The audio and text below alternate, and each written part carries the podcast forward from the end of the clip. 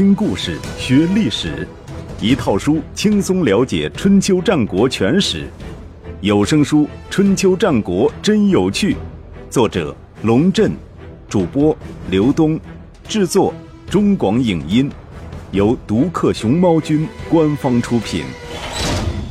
刚柔并济的政治斗争，一个奸雄的诞生。第五十一集，晋文公死后，其灵柩被送往曲沃，将在曲沃举行葬礼。然而，就在灵柩被运出绛都城门的时候，里面突然发出一阵牛响。据《左传》的记载，是有声如牛。至于是牛吼还是牛蹄声，无从考证。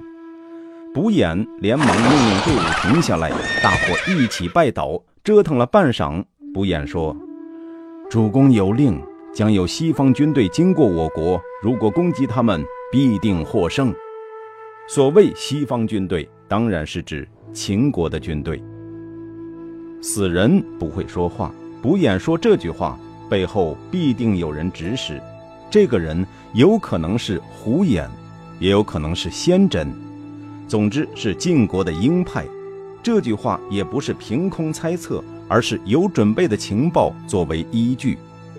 两年前，秦国与郑国签订秘密盟约后，秦将齐子等人一直留守在郑国，成为了秦国的驻外部队。听到晋文公去世的消息，他给秦穆公写了一封信，信上说：“郑国人对我们很信任，要我们担任新郑北门的守卫任务。”如果派大军前行而来，里应外合，消灭郑国，易于反掌。这无疑是个馊点子。当年烛之武游说秦穆公不要打郑国的主意，最重要的理由就是秦国离郑国太远，中间还隔着晋国，就算消灭了郑国，好处也只能让晋国得到，对秦国没有任何意义。秦国的大夫简书则进一步指出，老师袭远是兵家大忌，部队从秦国出发到郑国有千里之遥，怎么可能前行？不但郑国人会知道这个计划，晋国人也会知道，坚决反对棋子的提议。用现代管理的语言来说，棋子的计划不但目标的设定有问题，操作起来也不具备现实性。但秦穆公显然将晋文公的去世当作秦国称霸的一个契机，听不进简书的劝阻，决定派百里孟明氏、西乞术和白乙丙三人带部队前往郑国。孟明氏是大夫百里奚的儿子，西乞术和白乙丙则是简书的儿子。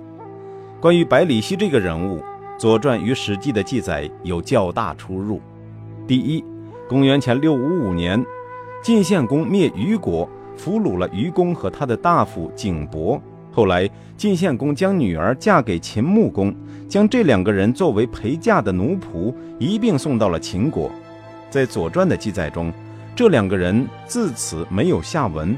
而根据《史记》的记载，晋献公俘虏了虞君及其大夫景伯、百里奚，则景伯即为百里奚无疑。《史记》又记载，百里奚在前往秦国途中，趁人不注意，偷偷地跑出了送亲队伍，而且流亡到楚国，被楚国人当作三无人员给抓了起来。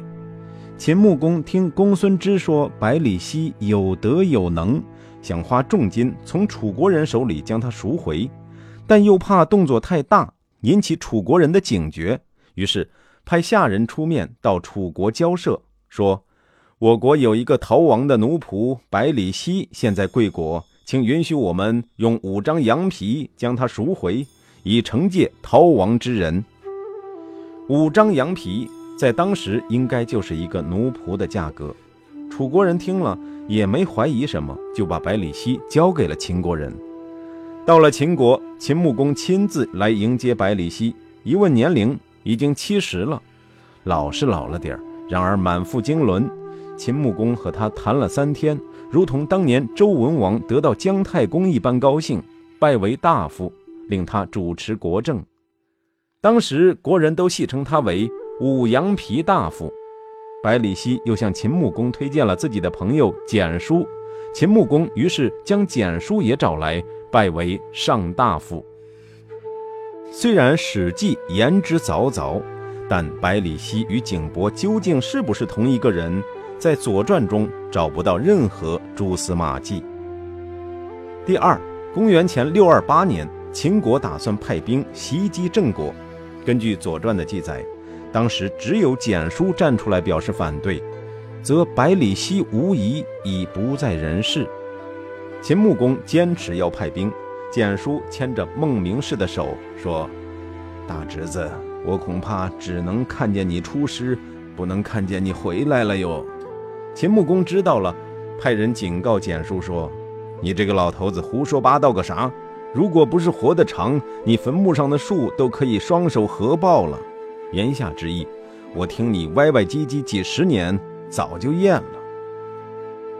秦国大军从东门出发。简叔前往送行，看到自己的两个儿子雄赳赳、气昂昂地站在战车上，忍不住哭泣，嘱咐他们说：“此去郑国，一定要小心晋国人在萧地偷袭我军。萧地有一处山谷，地势险要，南边山路是夏朝后高的陵墓，北边山路是周文王当年躲避风雨的地方。你们倘若死在那里，”就由我这个老头子来替你们收拾尸骨吧。但是根据《史记》的记载，当时反对出兵的不止简叔，还有百里奚，而且在秦军出发的时候，两个人都参与了哭尸。仔细推敲起来，《史记》的记载有点不靠谱。公元前六五五年，百里奚已经七十岁。到公元前六二八年，百里奚如果还活着，则已有九十七岁。在那个年代，一个人活到九十七岁恐怕不太容易。因此，我们还是采用《左传》的观点，即百里奚与景伯是两个人。孟明氏出征的时候，百里奚已经去世。言归正传，公元前六二七年春天，偷袭郑国的秦国军队经过长途跋涉。来到了离郑国很近的王城洛邑，经过洛邑北门的时候，为了表示对天子的尊重，孟明氏令战车上的弓手和持戟之士脱掉甲胄下车步行。然而刚一过城门，秦军将士就纷纷跳上战车，动作十分彪悍。当时王孙满上右，站在城楼上看到这一幕，说：“秦军轻佻无礼，必定失败。”轻佻则少谋，无礼则防备不周。身处险境又没有防备，且无谋略，哪能不败？秦军公然经过洛邑，其用心已经昭然若揭。郑国如果有常驻洛邑的间谍或是外交人员，只要轻车快马走小路，给新郑送去一封密报，秦军偷袭新郑的计划就得泡汤。然而，直到这个时候。郑国官方似乎仍然对近在眼前的危险毫不知情。新郑城内一切有如往日般平静。秦将棋子等人带领的小支秦军部队仍然负责北门的警备，一丝不苟地检查着可疑人员的行李和证件。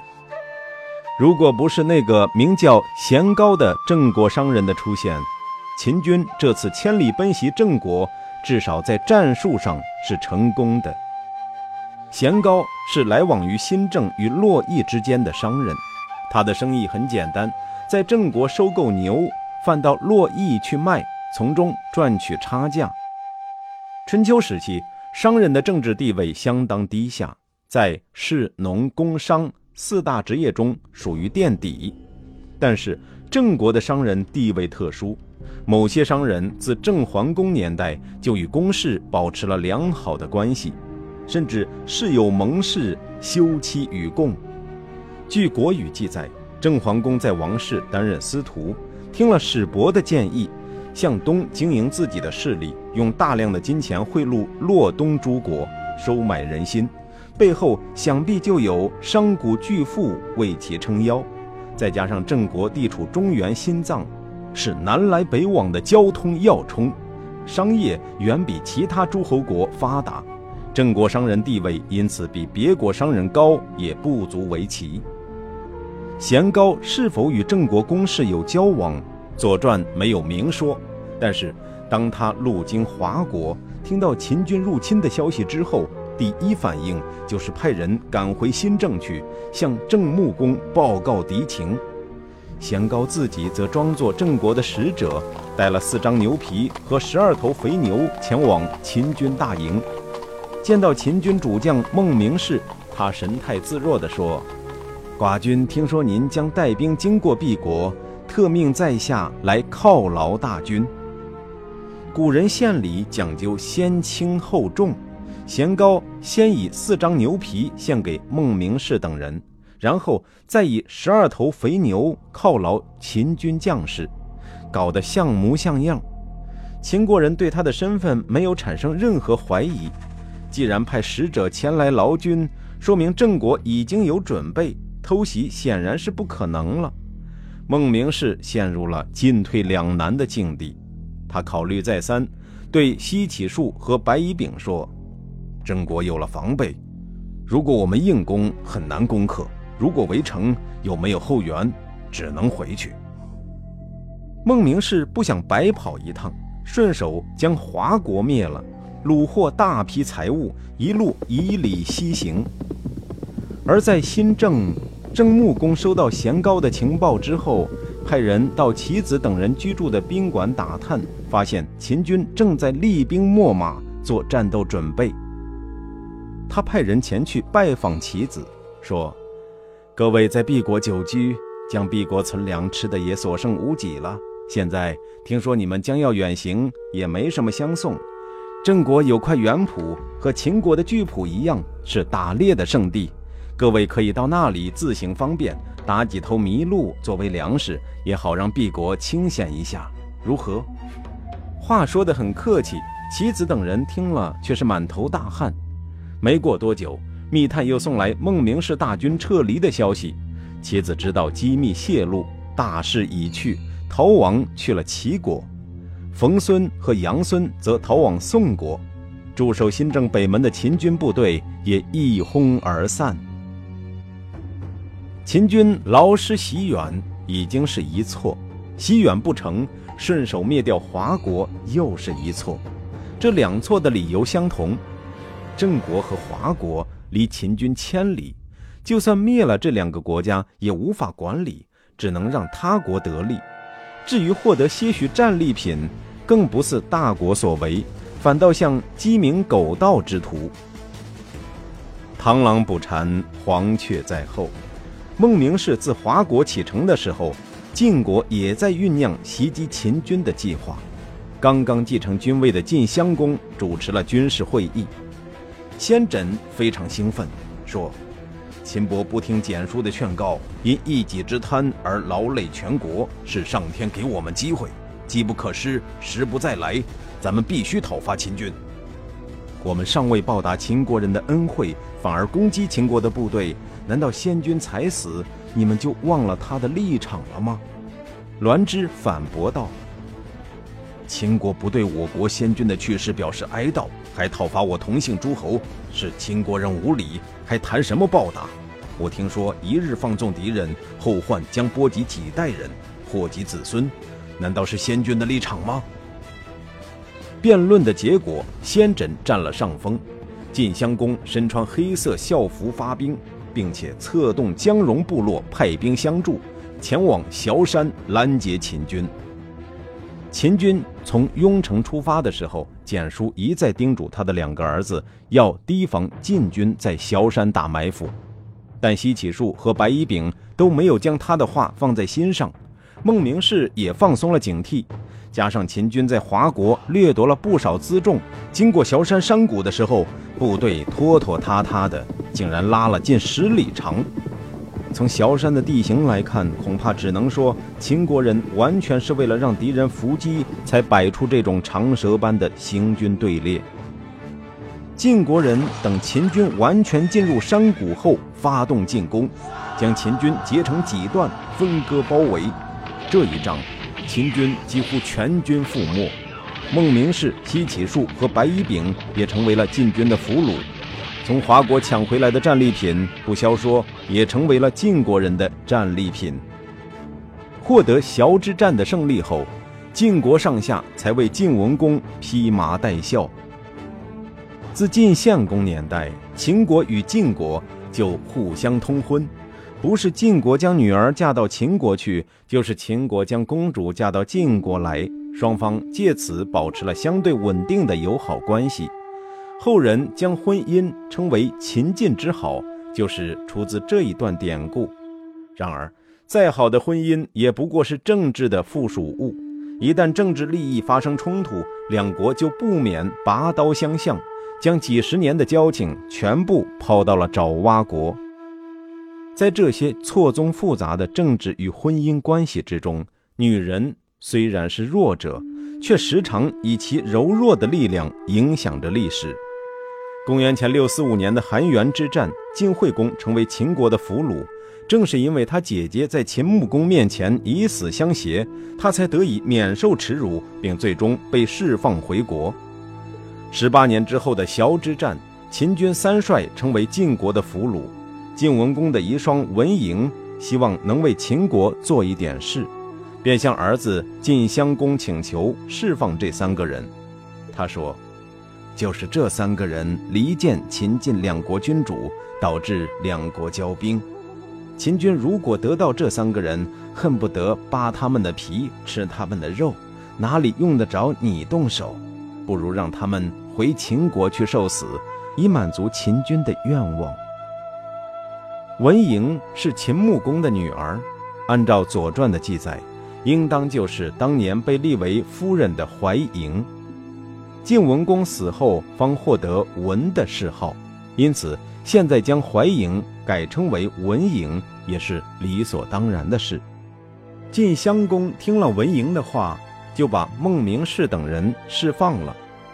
第二天上朝，先轸问起秦国战俘的事儿，晋襄公如实回答说：“母后为他们求情，我已经放他们走了。”先轸一听，暴跳如雷：“战士们费了九牛二虎之力，才在战场上捉到他们。”妇人用一两句话就将他们放跑了，这是损己利人的事儿。晋国离灭亡不远了。说完，竟然不顾礼节，在晋襄公面前就吐了一口痰。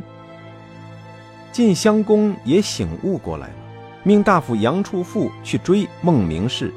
杨处父一直追到黄河边上，孟明氏等人已经在秦国派来接应的船中。杨处父急中生智，解开战车左边的马，对孟明氏说：“主公派我来送您一匹好马，请回来将马载走。”傻瓜才会回来。